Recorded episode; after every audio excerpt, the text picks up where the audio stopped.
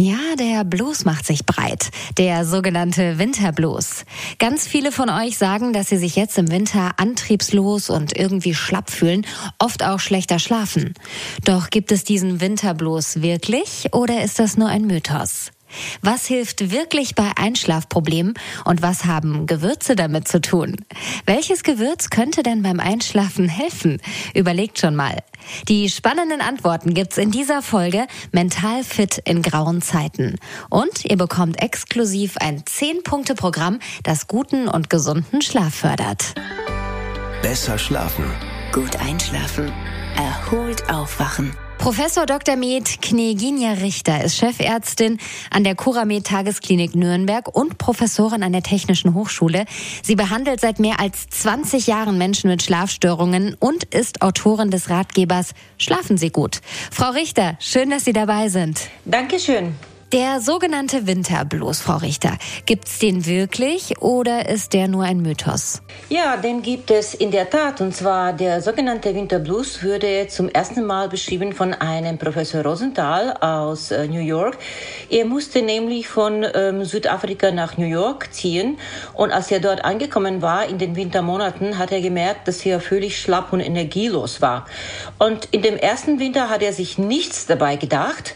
Aber ähm, als der der nächste Winter kam, ähm, hat er das wieder gemerkt. Also er konnte sich zu nichts aufraffen. Er war nur noch müde, egal wie lange er geschlafen hatte und auch völlig antriebslos und depressiv. Und daraufhin hat er letztendlich die ähm, lichtabhängige oder saisonal abhängige Depression beschrieben, die schon damit zusammenhängt, dass die Menschen im Winter unzureichend Licht bekommen. Also die Antwort ist ja, das gibt es in der Tat. Also ich merke das schon auch äh, mal weniger, mal mehr. Ähm, und ich glaube, so ist das auch in der Bevölkerung. Der eine spürt es ein bisschen mehr, der andere ein bisschen weniger. Was kann denn jeder Einzelne für sich selber tun, um diesen sogenannten Winterblues zu bekämpfen? Ähm, in der Tat sind die Menschen sehr unterschiedlich. Also es gibt ja auch Menschen, die merken überhaupt keine Stimmungsschwankungen. Aber im Gegenteil dazu gibt es Menschen, die vermehrt darunter leiden. Was man dagegen tun kann, ist einfach draußen zu gehen. Also Outdoor-Aktivitäten, draußen mindestens eine Stunde Zeit Zeit verbringen, auch bei solchem Wetter wie jetzt, allerdings vor 16 Uhr, weil dann bekommen wir ausreichend Blaulicht äh, von dem Himmel und das wirkt sehr, sehr schützend gegen Depressionen. Wenn man jetzt nicht draußen die Zeit verbringen kann, weil man zum Beispiel im Büro arbeitet, so empfiehlt sich eine Tageslichtlampe, die aber besondere Eigenschaften, besondere Stärke haben muss, um wirkungsvoll zu sein. Mhm. Also mit so einer Tageslichtlampe, das klingt immer so und man hat das irgendwie schon mal gehört und so weiter und so fort. Aber so eine Tageslichtlampe kann tatsächlich dazu beitragen, dass man gerade im Winter in den dunklen Monaten äh, besser drauf ist? Ja, in der Tat kann sie dem beitragen, weil das Licht, das wir durch unsere Augen bekommen, ähm, löst Signale in unseren Nervenzellen und diese Signale werden weiter verbreitet zu der Anhangdrüse, die sogenannte Epiphyse, die wiederum den Schlafhormon Melatonin freisetzt. Aber es ist nicht nur das, sondern der Schlafhormon Melatonin hängt sehr eng zusammen mit dem Glückshormon Serotonin, das für unsere gute Stimmung sorgt. Also von daher, wenn wir ausreichend Licht bekommen, egal ob durch den freien Himmel oder durch eine entsprechende medizinische äh, Lichtlampe, dann haben wir dafür gesorgt, ausreichend Schlaf- und Glückshormone zu haben. Unterscheidet sich denn so eine Winterdepression, wie Sie es genannt haben, von einer klassischen Depression? Und wenn ja, wie? Winterdepression unterscheidet sich schon von der klassischen Depression in dem Sinne, dass sie wirklich nur in den Wintermonaten vorkommt, wenn nämlich äh, das Wetter draußen dunkel ist und die Sonne fehlt. Okay, und ähm, wenn Sie sagen, Licht spielt jetzt so eine ganz entscheidende Rolle. Es gibt ja Lichttherapie. Was versteht man darunter und ähm, wie wird so eine Lichttherapie durchgeführt? Also unter Lichttherapielampen versteht man Geräte, die medizinische Zulassung haben. Ich würde nicht einfach irgendwelche Geräte auf dem freien Markt kaufen. Die müssen schon ein spezifisches äh, Zeichen haben. Und äh, darüber hinaus müssen sie in der Lage sein, Licht in der Stärke zwischen 3000 und 10.000 Lux zu emittieren. Ich empfehle auch Lampen ohne Blaulichtanteile. Okay. Und äh, jetzt haben Sie gesagt, ganz viel raus, auf jeden Fall. Wie hilfreich ist denn Sport bzw. Bewegung an der frischen Luft gegen schlechte Stimmung? Also Bewegung ist sehr, sehr hilfreich, weil der Mensch ist nicht dazu geeignet, äh, unbeweglich zu sein oder nur äh, im Sitzen seinen Tag zu verbringen, sondern die Bewegung ist ein Lebensbedürfnis, genauso wie das Essen, Trinken, Schlafen und so weiter. Also jeder Mensch muss sich bewegen und da würde ich auch sagen, mindestens ähm, eine Stunde am Tag. Und wenn wir aber von Sport reden, so spricht die Weltgesundheitsorganisation erst von einer sportlichen Betätigung, wenn man mindestens dreimal die Woche für mindestens dreiviertel Stunden Sport macht. Okay, und für alle, die jetzt denken, oh, das ist aber viel, Frau Richter, Sie haben sich auch damit beschäftigt, welche Gewürze denn einen positiven Einfluss auf unseren Schlaf haben. Wir haben uns mal draußen umgehört, was ihr so glaubt, welche Gewürze das sein könnten. Also ich könnte mir vorstellen, dass Thymian vielleicht dafür sorgen könnte. Ich meine, für mich ist es irgendwie beruhigend und es ist auch in meinen Hustentees drin, deswegen könnte ich mir das schon vorstellen, ja. Ähm, ich glaube Lavendel, aber ich bin mir gerade gar nicht sicher, ob Lavendel überhaupt wirklich ein Gewürz ist, aber ich tippe auf Lavendel schon. Anis vielleicht, ähm, das nutzt man ja auch an Weihnachten für die Plätzchen und es macht automatisch einfach so richtig entspannte Stimmung. Da haben wir jetzt schon ganz viele Ansätze gehört, ganz viele Gewürze gehört. Ähm, Klären Sie uns mal auf, wie beeinflusst uns die Ernährung oder spezielle Gewürze, um innerlich aufzuheizen? Ich muss dazu sagen, zu dem Einfluss der Gewürze auf die Stimmung oder den Schlaf gibt es keine evidenzbasierte Studien. Es kommt darauf an, wie man sich besser fühlt. Aber was man so in der Ernährungsmedizin liest, ähm, ist es zum Beispiel, dass Ingwer und Kurkuma einen guten Einfluss allgemein auf das Immunsystem haben sollten. Darüber hinaus finden viele Menschen hilfreich, auch wenn sie Baldrian oder Johanniskraut zu sich nehmen in Form von Tee und von daher, es ist wirklich entscheidend, was einem hilft und gleichzeitig nicht schadet. Was sagen Sie aus der Praxis, Frau Richter? Nehmen Schlafstörungen in Krisenzeiten, also jetzt hatten wir Lockdown, wir hatten Pandemie, Krieg, Long-Covid, beeinflusst das unseren Schlaf? Also der Einfluss von der Pandemie auf den Schlaf ist zweiseitig. Es gibt Menschen, die dadurch besser geschlafen haben, weil äh, sie nämlich dadurch mehr Zeit hatten. Sie mussten nicht täglich ins Büro oder in die Arbeit rennen. Und durch den Homeoffice haben sie mehr Kontrolle über die eigene Zeit bekommen. Diese Menschen haben eindeutig eindeutig durch Pandemie bezogen auf den Schlaf profitiert. Andere wiederum, die psychisch vulnerabel oder empfindlich sind, haben einen schlechteren Schlaf bekommen. Das trifft vor allem Menschen, die sich im Rahmen der Pandemie eher vereinsamt gefühlt haben, eher sozial isoliert haben. Die Menschen, die zuvor sowieso psychische Auffälligkeiten hatten, die haben durch die Pandemie bezogen auf den Schlaf wirklich nicht profitiert, sondern im Gegenteil. Wir wissen, dass die psychischen Probleme nach der Pandemie deutlich zugenommen haben. Mhm. Und ähm, ganz oft hört man ja jetzt auch von Schlafstörungen bei Kindern und Teenagern. Was hilft denn da? Bei den Kindern und Teenagern muss man auch unterscheiden zwischen Schlafstörungen und auch einem physiologischen Schlafzyklus, weil vor allem bei den Teenagern ähm, ist eine Verzögerung oder Verlängerung des Schlafwachzykluses ganz physiologisch.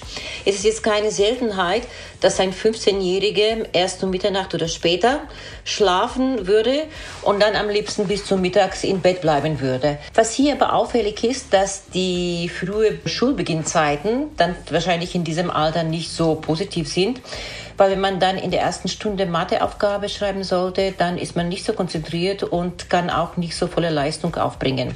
Die Frage, was man dagegen tun kann. Erstmal, die Kinder am Wochenende ausschlafen zu lassen.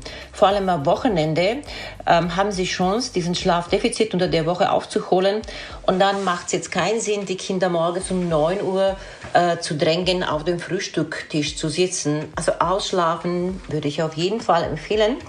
Und was auch noch hilft, ist eine Tagesstrukturierung. Am besten mit den Kindern zusammen einen Tagesplan zu erstellen.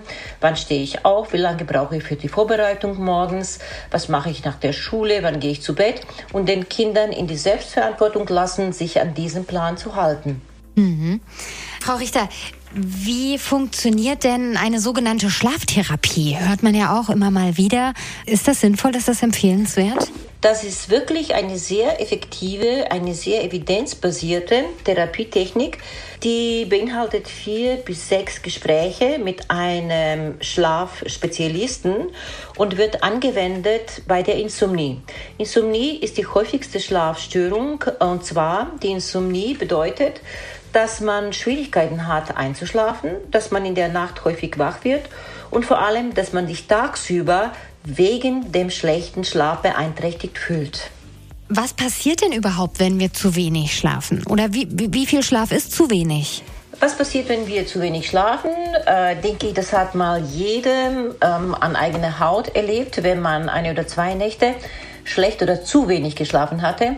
Es ist nicht nur so, dass man sich unkonzentriert und schlecht gelaunt fühlt und dass man weniger leistungsfähig ist, sondern wenn man für längere Zeit Schlafdefizit hat, kommt es auch zur Entwicklung von den körperlichen Beschwerden und Erkrankungen. Menschen, die zu kurz schlafen, haben ein erhöhtes Risiko für Herz-Kreislauf-Erkrankungen, wie zum Beispiel Herzinfarkt, aber auch Diabetes mellitus und alle mögliche infektive und bakterielle Erkrankungen. Zu Ihrer zweiten Frage, wie viel Schlaf ist zu wenig? Das ist natürlich sehr, sehr individuell. Es gibt Menschen, die brauchen nur fünf Stunden Schlaf und sind danach total fit und ausgeschlafen. Für diese Menschen sind drei Stunden Schlaf zu wenig. Es gibt aber wiederum Menschen, die brauchen neun Stunden Schlaf. Für diese Menschen sind sieben Stunden Schlaf zu wenig. Also es kommt auf den individuellen Schlafbedürfnis. Mhm. Und wie bekommt man das raus? Woher weiß man, wie viel Schlaf man braucht?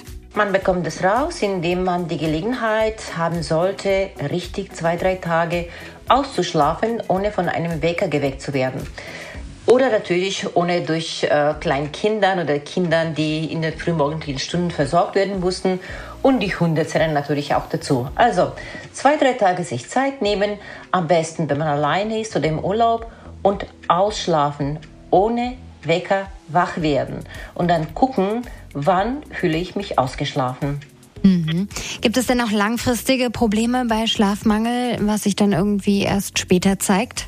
Ja, dass die langfristigen Folgen sind Immunschwäche, auch Diabetes mellitus, aber auch Verdauungsstörungen. Und es gibt ja Studien, das ist aber noch nicht ganz bewiesen. Da wird jetzt auch der Einfluss von Melatonin und von dem kurzen Schlaf auf äh, die Krebserkrankung auch geforscht. Mhm, okay. Und zusammenfassend, Frau Richter, es gibt einen Zehn-Punkte-Plan oder ein sogenanntes Zehn-Punkte-Programm, das den guten und gesunden Schlaf fördert. Das ist natürlich super spannend für alle, die vielleicht nicht so gut schlafen. Wie lautet der? Okay, also fangen wir mit dem Punkt 1. Regelmäßig ins Bett gehen, regelmäßig aufstehen. Punkt 2. Vor dem Schlafengehen keine schwere Mahlzeiten zu sich nehmen und kein oder nicht zu viel Alkohol trinken. Punkt 3. Wenn man einschläft, sollte man nicht über Probleme nachdenken. Punkt 4. Wenn man trotzdem über Probleme nachdenkt und nicht schlafen kann, sollte man nicht auf die Uhr schauen, um zu sehen, wie spät das ist. Punkt 4. Das Bett ist nicht zum Arbeiten da, das Bett ist nicht zum Denken da, das Bett ist da nur für Schlafen und für Sex. Punkt 6. In einem Schlafzimmer gehört kein Fernseher, weil der Fernseher emittiert auch blaue Licht und äh, bei dem Fernseher arbeiten wir auch mit dem Kopf.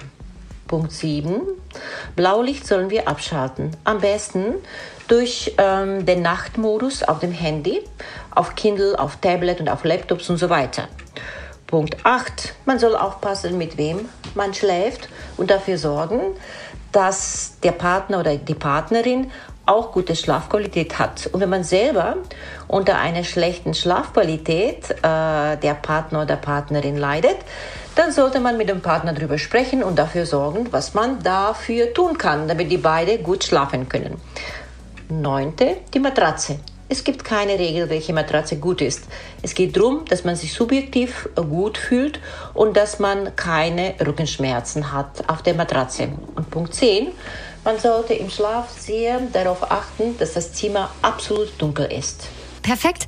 Frau Richter, es war sehr spannend und vor allem das Zehn-Punkte-Programm. Das sollte doch dafür sorgen, dass der ein oder andere, der das jetzt hört, besser schläft und äh, vielleicht auch länger schläft und dadurch am Ende auch ein gesünderes Leben führt, oder? Das hoffe ich auch. Vielen Dank, dass Sie bei dieser Folge dabei waren, Frau Richter. Danke Ihnen auch. Besser schlafen. Gut einschlafen. Erholt aufwachen.